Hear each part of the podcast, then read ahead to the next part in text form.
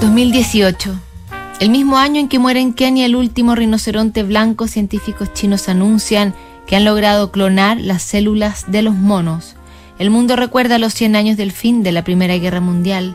Hawái y Guatemala sufren la furia incandescente de sus volcanes y los miles de seguidores, admiradores y amigos que cultivó el chef y estrella televisiva Anthony Bourdain durante su vida lamentan ahora su muerte. Otra estrella, pero del rock, lleva años entablando una relación muy profunda con sus seguidores desde la muerte de su hijo Arthur. En 2015, Nick Cave intenta sobrevivir al duelo con las bondades que le da su música y entre otras cosas ha abierto un correo con sus admiradores llamado The Right Hand Files.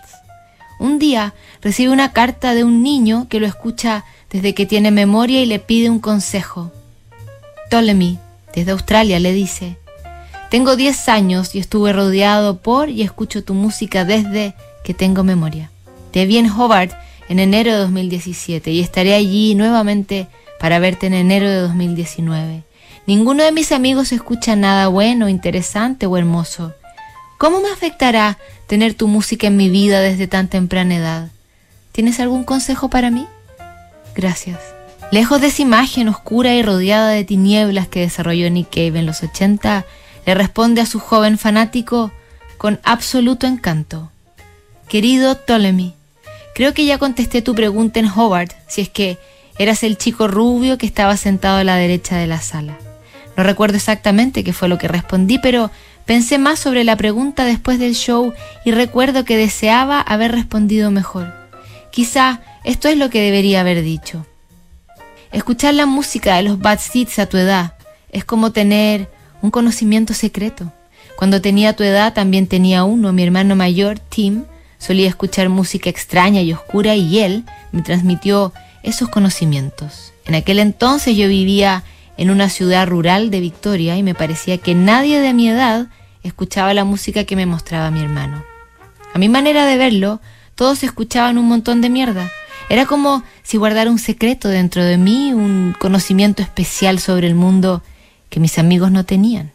Era un poder secreto y lo llevé conmigo durante mi infancia hasta que fui a una escuela en Melbourne donde conocí a tres o cuatro personas que también tenían este poder secreto. Esas personas se convirtieron en mis mejores amigos. Formamos una banda e intentamos a nuestro modo tomar ese conocimiento y transmitirlo al mundo. Este conocimiento secreto que tienes es una fuerza que vive solo dentro de cierta gente. Es una fortaleza que te inspirará a hacer cosas maravillosas como escribir historias, dibujar o construir cohetes que vuelan a Marte. Te dará el coraje para asumir cualquier cosa que el mundo pueda poner frente a ti. Es un poder salvaje que puede ser de un valor incalculable para el mundo. Tu nombre, Ptolomeo, es el nombre de un guerrero un niño lleno de inspiración, con el nombre de un guerrero. El mundo te está esperando. Déjalos con la boca abierta. Con cariño, Nick. La próxima semana, otro genio que le escribe a los niños, en este caso a sus niños, desde el lunes para esperar la Navidad, revisaremos algunas cartas que Tolkien le escribió a sus hijos haciéndose pasar por el viejo pascuero a quien notables. ¿Sabes lo que